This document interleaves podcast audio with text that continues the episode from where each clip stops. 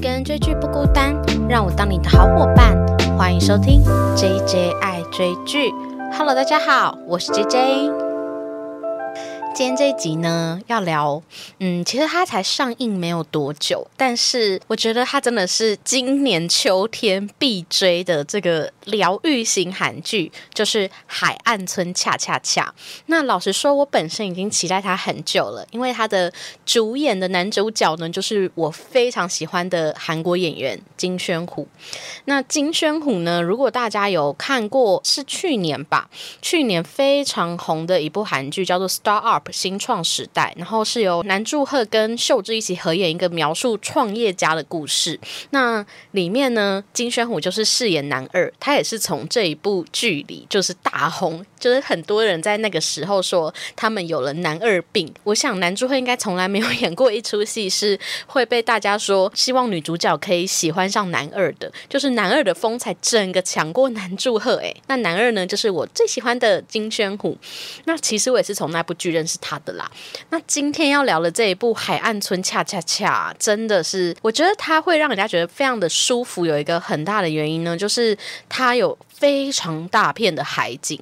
你想想看，现在疫情当下，尤其我现在录的时候，其实台湾就是好不容易降级一阵子了嘛，结果最近又有案例数开始起来，所以。大家还是对于外出有一些担忧的。然后他在这部剧里，他的主场景是一个海边的小村庄，然后随时那个画面都是一大片自由自在的大海，所以你就觉得哦天呐，整个就是超级疗愈。那这部剧啊，我现在录音的时候才播到第四集，可是我就非常非常想要跟大家分享。对，所以今天就是要聊这个海岸村恰恰恰。那海岸村恰恰呢？我先来做剧情简介好了。诶，不知道大家有没有觉得它为什么要叫恰恰恰？而且其实他们身在的这个海岸村呢，是海边的小村庄嘛，它其实叫做工程，所以它也不是叫做恰恰恰哦。那为什么它叫叫恰恰恰呢？其实它应该就是代表说，它有一点像是他们在跳恰恰的这一种感觉，就是因为大家如果有跳过恰恰的话，就是那种一来一往、一来一往的这种舞步，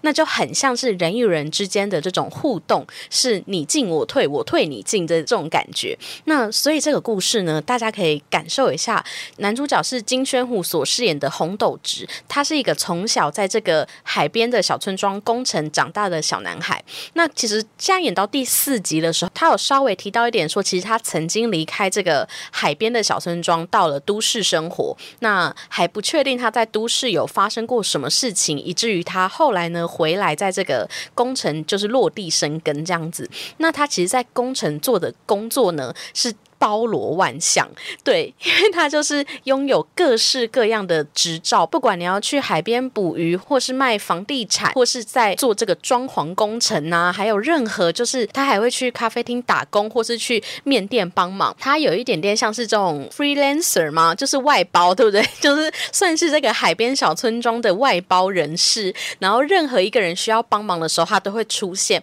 那他只收最低时薪，这是他的原则，这样子。所以他就。就可以在他想工作的时候就工作，不想工作的时候就不工作。他的人生宗旨呢，就是该工作的时候就认真工作，然后该玩乐的时候就要尽情的享乐。所以，其实我觉得在金宣虎这个角色身上啊，真的是超级超级豁达，然后可爱，而且他又什么事情都会做，就是很万事通的感觉。哎，刚才没提到的事情是，这一部剧它其实是改编自一个二零零四年的电影，叫做《我的百事通男友红班长》。对，就你看这一句话就。就完全倒进红班长这个角色，他就是一个什么都会做的人，很热心、很可爱，然后很行侠仗义。他也得过两次的勇敢市民奖。那在这个海边的小村庄呢，有一个在这样子在地生长的男孩嘛。这个故事的一开头啊，就是我们的女主角是由申敏儿饰演的牙医师尹慧珍。她呢是在首尔生活很长一阵子的这种都市人。虽然她有提到她的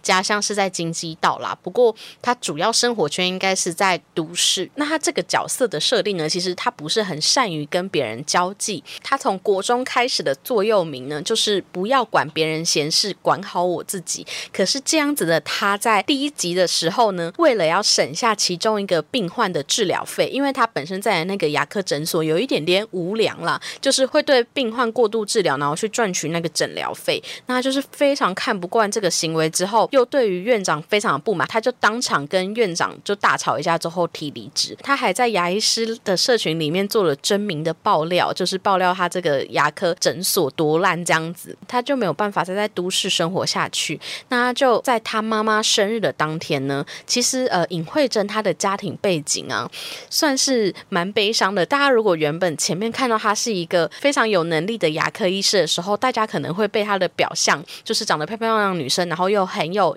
能力，那他可能是生活在一个非常顺遂的家庭，可是实际上他的妈妈在他很小的时候就已经生病过世了，然后他也是因为家境没有很好，所以他就是靠自己的努力才当上了牙医师，结果他在首尔就闯了一个这么大的祸呢。刚好适逢他妈妈生日的那一天，他想起他小时候跟他妈妈一起来过这个海边的小村庄工程，所以他就开着他的车来到这个小村庄，想要散心。结果没想到他在这边就发生了一连串很荒唐的事件。先是自己很昂贵的高跟鞋遗失啊，他又遇上了韩国百年难得一见的电信所大爆炸，所以整个村庄都没有了网络跟电力，他也就有点像是被困在这个村。庄里面，没想到呢，他就在这边遇上了我们的男主角金炫户所饰演的红班长。那他跟红班长相遇呢，其实我觉得有一点点小小刻意耶，因为其实红班长他的人设呢，你会看他前面都对邻居非常的和善，可是他一遇到这个尹慧珍的时候，就突然生气哦。主要也是因为尹慧珍都是在有难的时候遇见他，例如他的鞋子被海浪冲走的时候，他就拜托红班长去帮他捡回来，在失去。电力的时候啊，他就去咖啡厅喝咖啡，但是他没有现金付，然后又没办法提款，也没有手机可以。拨打求救的时候，他又遇上红班长，红班长就带他去打工换钱这样子，所以其实你会觉得这一整个剧本好像有一点点刻意，就是要留住这个尹慧珍。你也可以用另一种说法，就是尹慧珍会来到这个地方，也可以说是一种命中注定。因为后来呢，他就决定要在这个小小的村庄里，因为这个村庄呢，唯一缺乏的资源就是牙科诊所。他们如果要看牙齿的话，需要搭车至少三十分钟以上才会遇到牙科医院。所以他就在这边呢，开设了一家小小间的牙科诊所。对，所以这个故事大家听到现在啊，应该很明显就是一个都市受了伤的这个首尔人来到乡村，然后有一点疗愈自我的故事。但老实说，你看到第四集啊，你都觉得这完全就是一部喜剧，因为它真的处处充满笑。而且其实虽然说是疗愈啦，我觉得它有一个很大的概念，就是男女主角的相遇就像是都市跟乡村之间的碰撞，所以。当他们两个人刚开始的时候，一定会有非常多的冲突，跟你觉得哦天哪，怎么会有这种思想发生？可是他就是很刻意的营造女方就是一个主要在都市生活的人，所以他有一点冷漠，然后有一点点势利。可是实际上他却是心肠非常的软，也是因为这个心肠软，他才可以跟男主角就是金炫户所饰演的红班长，就是有点像融入这个。乡村文化的感觉，对，所以其实这个整个故事就是它其实也没有什么太大的主线，所以你不知道每一集的后面会演什么，就是我觉得这也算是一种惊喜感。你就是看到一个都市人在乡村生活的感觉，这样子。我觉得现在是不是开始很流行这一种？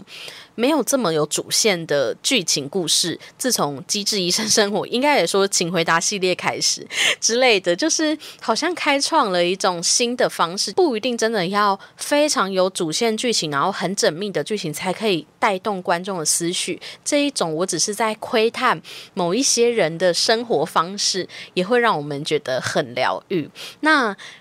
海岸村的恰恰恰，刚才提到的，它就是有一点点像是在跳恰恰一样，来看都市与乡村之间互相的，就是碰撞，然后又交融，又互相理解的过程。对，其实他的故事就差不多是这样子。那演到第四集的时候，他当然有埋一些小小的伏笔，所以后面呢，我就可能会开始提到说，哎，男女主角各自的故事跟个性，然后还有他们这整个村庄里面啊，这些配角邻居奶奶们都有各自自己有趣的故事。而且，其实我在看这部剧，除了在看男女主角之外，我非常非常喜欢他们描述老人家的各种事迹，因为我本身我有。之前可能有提过，因为我自己就是算是被阿妈带大的小孩，所以我在看这部剧的时候，我真的看到他们对于老人家的一些。生活习惯啊，还有生活的难处都描写的非常的细节跟真实，所以这部分算是我待会还蛮想要再稍微提一下。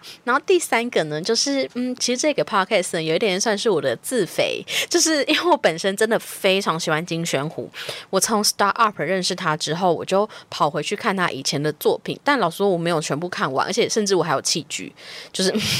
先不这么说，但是我觉得金宣虎在这一个海岸村恰恰恰完完全全就是我看到他。的这种集大成的感觉，因为我后来有去看他两天一夜第四季就综艺节目的表现，还有以前的一些作品，还有 Star Up 的作品，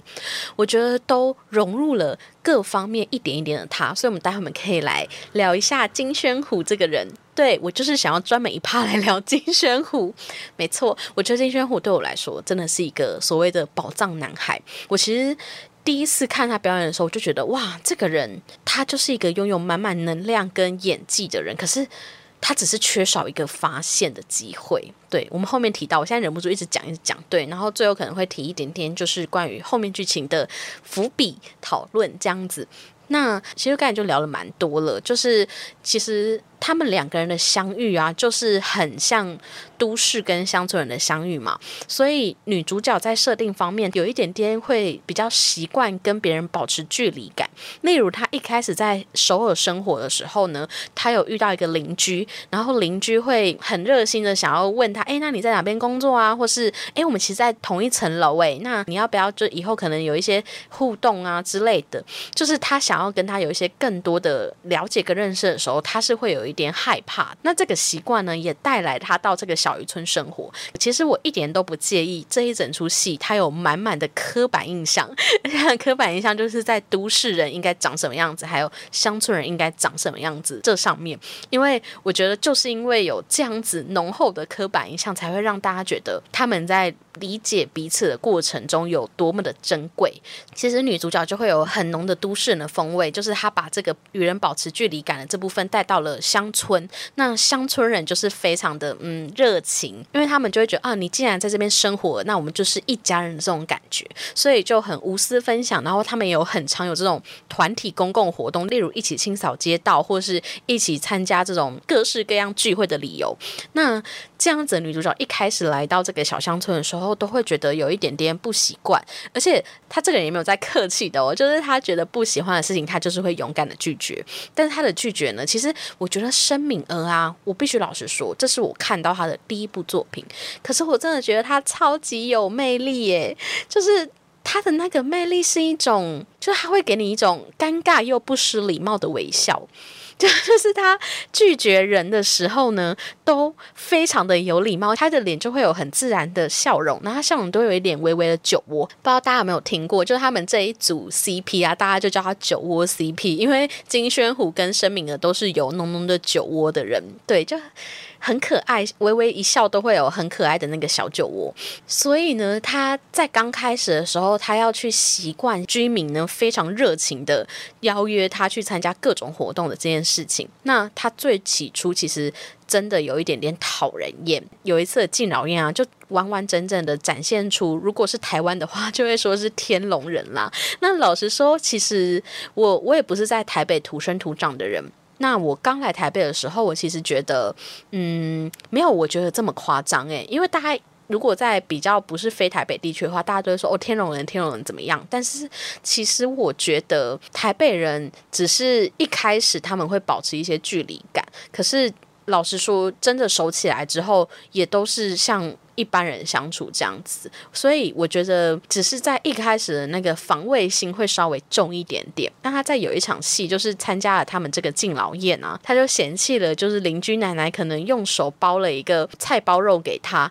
然后他就觉得很脏。然后或是他们敬老宴是在开放式的这种，有点像台湾的流水席，就是韩国当然不是像我们台湾有搭一个尼龙布那一种流水席，他们就是会在空地上面摆很多张桌子，然后就是开始设宴请客这样。子，然后他就觉得这样子的环境非常的脏乱，然后这个院子就是有很多灰尘在飞，大家怎么敢吃这个东西？就他有散发出很浓的这种都市人讨厌的气息。最夸张的事情是，他的朋友在此刻就打来，然后他就为了跟他朋友讲话，就进到了这个一个办公室的空间，结果那个办公室有麦克风扩音器，结果没有关，然后他就。当着所有的村民的面前，就大抱怨这整个会场，所以。后来他就跟村民之间有很深很深的误会啦。但是我觉得这一整出剧啊，它带给大家一个很大的观念是，呃，一般如果我们在看一些狗血剧的话，这个误会可能会造成很大的就是相处障碍。可是这些村民就是可爱的地方，就是他们虽然很容易讨厌你，可他们也很容易原谅你，因为他后来呢，就是在红班长的帮助之下，有了解说应该如何跟村民相处。那后来他也在这边就。开了一个属于自己的牙医诊所嘛？那除了刚才提到，就是他与人保持一个很强烈的距离感呢，他还有一个点是我真的是心有戚戚焉，就是他是一个非常好胜的人。那其实我前面有提到一个比较完整的他的背景，就是他小时候妈妈就过世，他也是很用心，然后靠自己的努力才进入这个牙科医师的工作嘛，所以。你知道，在一个家境清寒的人要走到牙科医师的社会地位，这中间真的是经过了非常非常强烈的意志力跟好胜心。觉得我在看他这个角色的时候，因为其实他这个角色啊，好胜心就是他的行动力。因为一开始他在这边开医院。就是因为他被首尔那一个把他踢出去的院长大吵一架之后，那个院长就可能有放一些小小的消息，就让他在这个业界没办法生存嘛。那他就是为了要告诉那院长说，尽管你把我赶出来了，我也是绝对不会回去找你。就算这个首尔没有人要我，我也可以在乡下的小诊所。自己赚钱养自己，所以从他开始被气到就是开医院，然后到真的开呢，其实他速度超级快，在戏剧的里面干大概是不到一周吧。对，所以你可以想象得到，他的人生呢，有很大一部分都是靠好胜心去成为他行动的那个驱动力。那也是因为这个好胜心，在一开始他跟居民造成很大的误解的时候，他是很难低下头的。所以你看看他的这个角色设定，其实真的是非常讨人厌的。我一开始看的时候，我真的觉得这个编剧真的也把他写的太刻板印象，把完完全全就是那些都市人的写照。可是也就是因为有。这样子的刻板印象，你在后面你才会看到他其实有非常暖心的一面，然后他的反转才会更加的有魅力。那我最喜欢的是他身边其实有安排一个他的好朋友，叫做表美善，就是有这个表美善存在，他是跟他从国中开始的超级好朋友，也应该是他人生唯一的好朋友，是一个非常非常了解他的角色，但他也是在他面前是唯一会展露真实的自我的人，然后你也感觉得到他对他朋友。其实是非常无条件付出，然后跟信任。其实啊，我觉得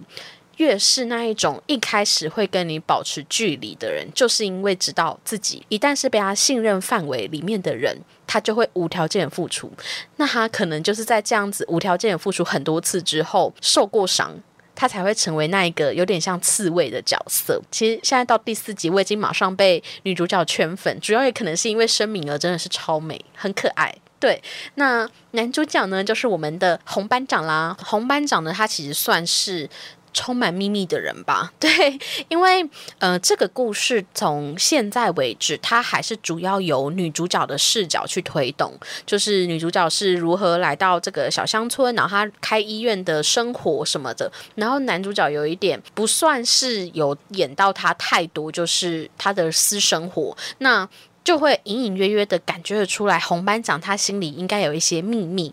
但是其实红班长他在这个小渔村，他就是很像李长博的角色了啦，就是所有的人都认识，然后所有人有需要帮忙的地方都会找他。那在他这个角色身上啊，刚才提到他其实有非常非常多的秘密，例如他会一直去找，就是他们有点像是他们村里的那种对外购物的那种集运站的一个角色。对，就他会一直去找他买一些很难买的东西。那他主要就是在买一个铁盒。那我至今我还没有看出这个铁盒到底是什么功用，可能是跟他为什么要离开首尔回来工程生活有一个很大的关系吧。那他呢，目前除了这个铁盒秘密之外，还有一个秘密是挂在他的衣柜里面有一件西装。那这个西装他已经反复拿出来看了两三次，中间还曾经想过要把它丢掉，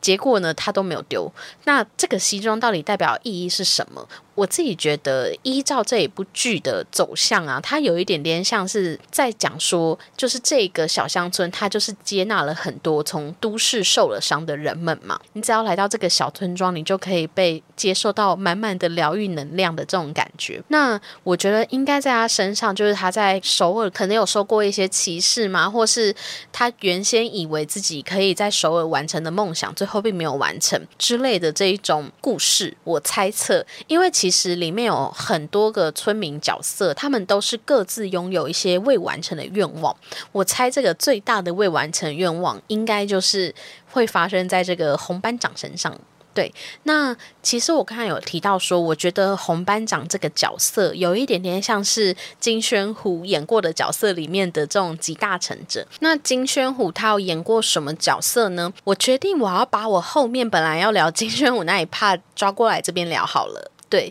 我觉得直接从这边开始，我们先从认识金宣虎，没错，直接置入。那其实金宣虎呢，他算是比较晚踏入这个演戏圈的哦。诶，这很不容易哦。他是三十一岁，他才出演了第一部电视剧。那那个时候是在二零一七年。那其实我觉得金宣虎对我来说，他真的是一个充满能量的演员或者是艺人，因为你在他身上，你只要看过一场戏。一场他的演出，你就会觉得这个人他怎么到现在才出来？就是他好像已经早就是一个准备好的状态，他只是在等待那一个爆红的期间。然后任何一个只要看过他表演的人，绝对会爱上他。我我真的很想挂这个保证，我真的觉得任何一个只要有在。看过他表演的人绝对会被他迷上，真的，尤其是演戏。那他在二零一七年就演出那个金科长啊。那其实这个金宣虎，他本身在三十一岁以前，他其实就是在话剧界是一个非常非常有名的人物了。那他当初还有这个大学路偶像之称，因为韩国的很多话剧的那个表演场所都在一条街道叫做大学路。据说只要有他表演的场次，当天卖。卖票都会卖到，就是整个跨越那个马路这样子，就是很夸张的那个排队盛况。他就本身在话剧界就是小有名气的人，那他也是在因缘际会之下啊，就进入了这个电视圈。没想到他一演这个金科长，他。在里面其实算是一个配角啦，也不算是主角。结果没想到这一部剧，他们本身没有想过他会红的，它是一个成本有点低廉的电视剧，没想到居然被大家喜欢。那同时就成为他的第一部出道作品。那一个人的第一部作品来说，应该已经算是一个非常好的出道作品了。我觉得其实有经过话剧培养出来的演员啊，通常演技真的都。非常厉害。那最有名的应该就是最近这个《机智医生生活》嘛，那个女主角田美都，这也是她第一部电视剧作品。可是你会感觉到很自然，很有她个人的风格。那就是因为她有被话剧就是磨过很长一段时间。所以其实像台湾也有一个很厉害的话剧出来的演员，就是谢颖轩。谢颖轩以前就被叫做剧场女神嘛。那她一跨足这个电视圈，我觉得谢颖轩那个感觉就有一点点像是金宣虎，就是。你只要看过他这个表演，你就会觉得，哎，这个人为什么我现在才发现？这个人为什么现在才出来？你只要看过一部剧，你就会马上爱上他，真的。那。除此之外，其实我在看金宣虎的时候，是从《Star Up》我的新创时代认识他嘛。那他在里面的那个角色呢，就是韩志平，他真的是最强男二诶，因为他里面的人设，我真的怀疑他是拿到男主角剧本。如果大家有看过这部剧的话，我诚心建议你只要看前八集就好，后面八集真的可以弃剧，因为这真的是我唯一一部看到生气的剧。我在看前八集的时候，我爱到。我马上看完第八集的时候，我又实在等不了下一集，我就又从第一集开始看。其实我海岸村恰恰恰我也看了两遍。其实你知道，我一周要追两部剧就了不起了，我还要重看两遍，我真的好累哦。就第二遍的时候可能会快转，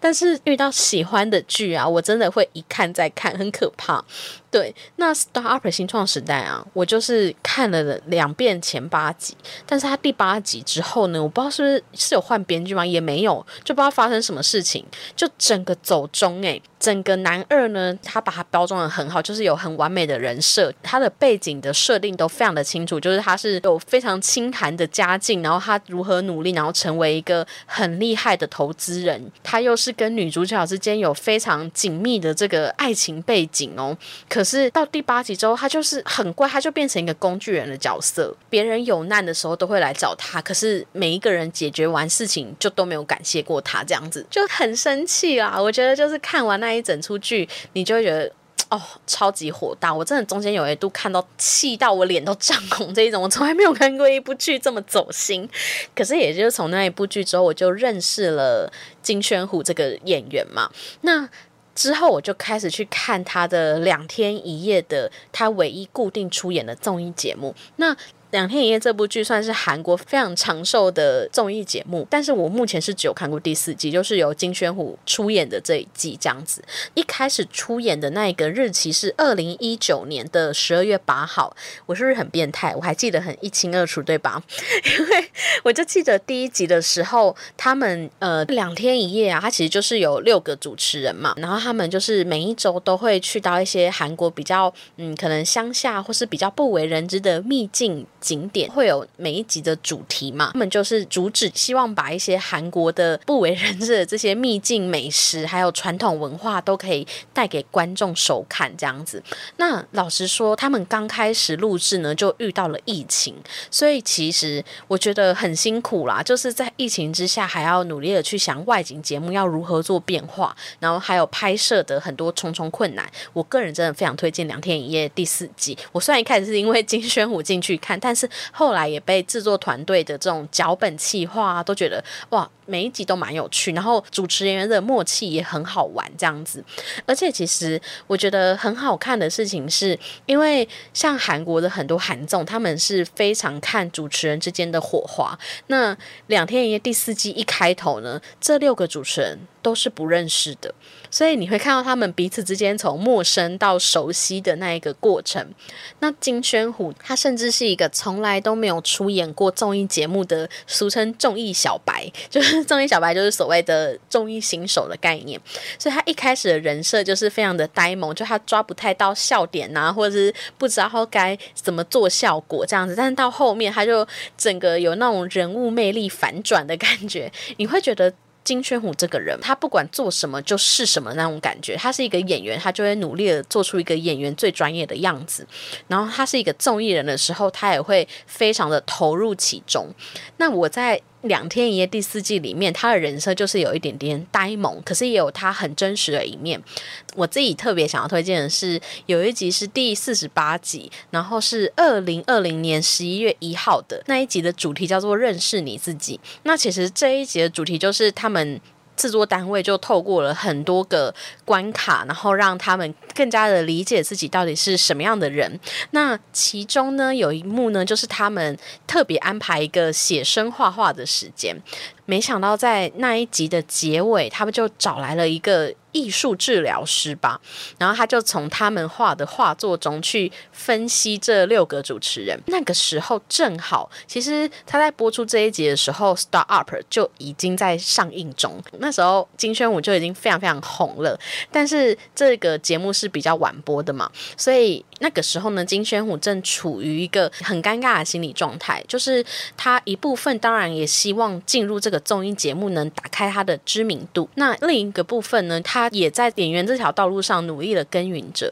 可是最尴尬的就是这两件事情呢，在当时都没有一个非常好的成果哦。我觉得我完全可以理解他这件事，因为其实像我在做这个 podcast 啊，就是我觉得很感谢，因为真的会有听众，然后会来给我一些 feedback。那也非常欢迎大家可以去我的 IG 搜寻 J J I 追剧，跟我分享你的听后感啦。那最近。因为我真的很忙，我就觉得我比较少在更新 IG。那其实大家每一个在 Apple Podcast 底下留言的人呢，我都会看。那其实留言数没有很多，所以我一直都还来不及念。还有在 Mr. Box 底下留言的人，我也都会看。所以大家都很欢迎，可以在每一集单集下面给我一些评论，或是在 Apple Podcast 给我五星好评一些评论这样子。那其实金宣虎在那个时候啊，他就是面临了综艺跟戏剧都没有太大的成果，然后又不知道要不要放弃，或是怎么样，就是内心很犹豫的状态下，他就画出了那一幅图画。结果老师就跟他说：“你自己是一个很坚定的人，而且你也很清楚自己想要什么，那你不要担心，你自己都会帮助你自己度过这一些难关的。”对，没想到过了几周之后，他就大爆红。但老实说，我觉得用“爆红”这个词，对于一直在努力的人，是一件没有这么公平的事情。对，就像我前面讲的，我觉得他就是一个，你只要看过一次他表演的人，你就会被他的魅力所吸引，你就会觉得哇，这个人的演技跟笑容真的是太迷人了。当然还有帅气度啦。对，所以其实我觉得在两天一夜里面，你可以看到不一样的金宣虎，就是那种呆萌的一面之外，你也可以看到他从一开始的时候其实是有一点点没有自信的。他们曾经做过一个，可能要找路人问他们说：“诶，他叫什么名字？”的时候，他就很害怕说路人不认识他。老实说，也真的路人蛮多都不认识他。尽管那时候已经有在做一些戏剧节目的演出了，可是知名度还是不够高。所以你会看到他的不自信，然后到后来整个就是红起来的这一种水涨船高的感觉，而且我永远记得我那时候在加他 IG 的时候，他还不到一百万粉丝，所以 他现在就是因为那一部剧之后，他就。整个大涨粉，那我想这个海岸村恰恰恰之后，他应该真的是成为一个韩国的大势演员了。那除此之外呢？我觉得他在海岸村恰恰恰其实还有融合另一个角色，就是他在二零一九年的时候有拍了一个电视剧叫做《抓住幽灵》，然后他在里面饰演的一个角色也叫做高班长。那里面的这个高班长就是有一点点，嗯，也是有一点点呆萌啦。然后他里面非常主要的行动动呢，就是疯狂的奔跑，因为他是一个警察，他就必须一直疯狂的奔跑去追捕犯人。那我觉得他应该算是我看过跑步最好看的男演员吧，就他整个人手长腿长的，然后就是跑起来就很好看，所以我觉得他在这一个。海岸村恰恰恰里面饰演红班长这个角色啊，就融合了一点两天一夜的这一种呆萌感，然后再融合了一点抓住幽灵的这个高班长的热心助人。里面的高班长是真的还蛮热心助人的，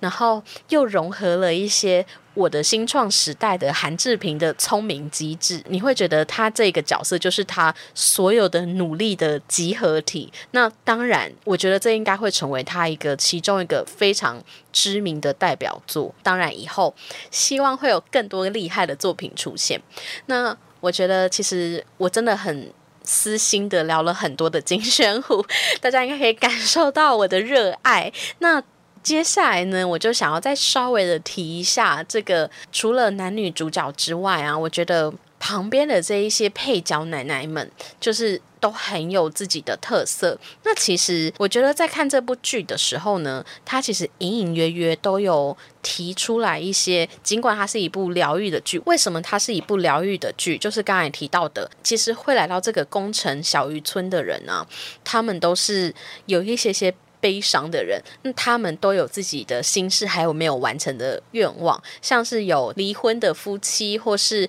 小孩可能有一些些意外发生的妈妈，或是曾经有过歌手梦，最后却没有达成的人，他们心中都有一些希望落空的部分。我非常喜欢里面提到了一句话，就是。无法实现的愿望，一辈子都会刻在心里。那我觉得更疗愈的一句话是：当这个女主角尹慧珍她刚来到小渔村的时候，她遇到开生鱼片的老板娘，她就看着外面的这一片海，然后跟她说：“你不觉得工程很美吗？”她觉得这里就像是已故母亲的温暖的怀抱。那其实那一天正好就是刚才提到的尹慧珍她妈妈的生日。我觉得。他里面提到一句话，让我真的很有感觉，就是他妈妈在他小时候就过世了嘛。那他心中一直留下的一个小小的心结，就是为什么人死后只会留下忌日，生日却消失了？忘记生日这件事情，就好像他妈妈曾经存在在这个世界上的痕迹。逐渐被大家淡忘。天哪！我现在讲到这一段，我有点想哭。我觉得大家真的可以算一下，我在我节目里想哭多少次，对自己被自己感动，很荒唐。对啊，就是。我觉得尹慧珍这个角色真的就是代表了非常多的北漂游子的心情，就是你如果很努力的独自生活的人呐，你真的可以被他戳到很多点，你也可以从他身上看到自己可能有时候真的蛮讨人厌的，就是一些自视甚高的部分。这一些配角里面呢，我觉得我最喜欢的是其中有一个老太太，她是叫做金坎梨，她其实算是工程里面的一个精神支柱了吧，就。就是工程有很多老奶奶嘛，然后她算是这个 老奶奶的三人帮里面的老大。她年轻的时候其实就是从事海女的这个职业，海女这个职业应该就是他们会穿着这个潜水衣，然后去抓鱿鱼啊，或是抓章鱼，就是去潜入海中，然后。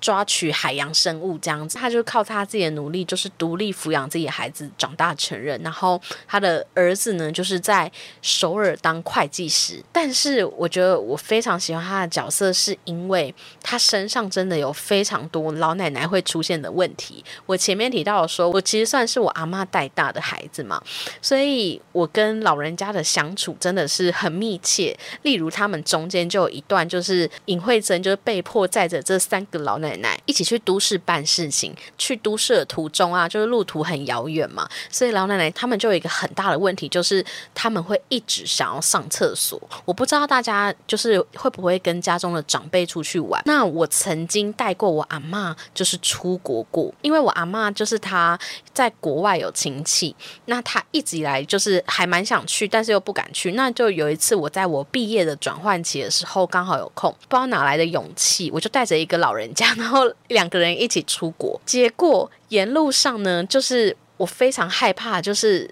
老人家真的是那个膀胱完全憋不得，所以我在看他那一段，就是老奶奶一直沿路想要上厕所，一直停休息站的时候，我就觉得心有戚戚焉，因为我那时候会常常搭一些长途的车程的时候，我最害怕就是会一直问我阿妈说。你你要上厕所吗？你你你你还可以吗？可以忍吗？这样子就是真的是非常大量的很害怕老人家上厕所。那除此之外呢，就是金坎尼老奶奶啊，她后来遇到了她的牙齿就是出问题嘛，她就有去找过尹慧珍想要植牙，结果发现那个金额太贵了，然后她就愤而离开那个诊疗台。后来就跟尹慧珍就大吵一架之后就离开那个诊疗台，然后。这在尹慧珍身上呢，他就也觉得很生气。我觉得我非常喜欢他们那一场吵的架，因为嗯，站在那个时候是红班长带着老奶奶一起去，所以在那个诊疗的当下呢，老奶奶是觉得那个金额太贵，然后他就很气，他就说算了算了，我一颗牙齿我为什么要花这么多钱这样子在我身上？他就愤而离开，就说干脆把我的牙齿都拔光光好了。然后尹慧珍听到就更生气了，因为身为一个牙医师，他知道如果老人家把牙齿拔光。光的话，他会没有办法好好的进食，那没办法好好进食，就很容易营养不良，甚至会有生命危险。所以他站在医生的专业立场，他就非常非常生气。然后后来呢，那个旁边的金宣虎饰演的红班长啊，一直很想要当这个和事佬，然后或是一直诱拐尹慧珍说，你可不可以假装算他便宜一点点，或是偷偷的帮他植牙，然后他会帮他补差额。后来尹慧珍的态度都踩得很硬嘛，红班长就在有一天晚上。就约了尹慧珍出来，跟他说为什么坎尼老奶奶她。不愿意花这么多钱在他自己的牙齿身上。其实他非常的有钱，他在工程甚至有好几平的土地。可是呢，他真的是从小到大都是刚才提到，他就是很辛苦的在养家，然后养小孩，所以他很舍得把钱花在自己的小孩身上，可是不舍得把钱花在自己的身上。不知道大家自己的家里的长辈是不是也是这种类型的，很害怕麻烦到小孩，但是他自己的状况就是很糟啊，他又很不愿意花钱。在自己身上，那那个时候，尹慧珍就跟洪班长说：“这个根本不叫做为子女着想，真正的为子女着想，就是把自己弄得健健康康，然后活得长命百岁。”因为尹慧珍身上，她妈妈就是在她很年轻的时候就早逝，那她也看过她妈妈因为生病的时候非常痛苦的样子。我觉得在很小时候的她，她当然理解妈妈生病是一件无可奈何的事情，可是我觉得她心里也有一股怨恨是。为什么你不好好照顾自己？为什么你要让我背负这样子的伤痛？所以，当他看到 坎离老奶奶这样子的时候，他其实就有一块是非常非常生气的，因为红班长的解释，然后让他后来就是可以理解，其实他也要从另一种角度来看老奶奶的。行动。后来他就是私下去找老奶奶聊天，就完美的说服了 老奶奶来，就是牙科来找他植牙这样子。其实他们在描写这些周边的邻居奶奶都非常的写实跟可爱，就是你可能都会从其中一些角色里面找到自己很有共鸣的地方。然后我觉得，因为现在真的是疫情期间，我们都没有办法出去玩，你就看了这一部戏，就是满满的大海，你就觉得你的人生中的很多苦闷都好像真的可以被这些大海给接纳，而且它整个画面跟色调，就是整个度假村的风味。你就觉得哦，好像真的就来到了韩国，然后去度假这种感觉，所以我真的觉得非常推荐大家可以在这种。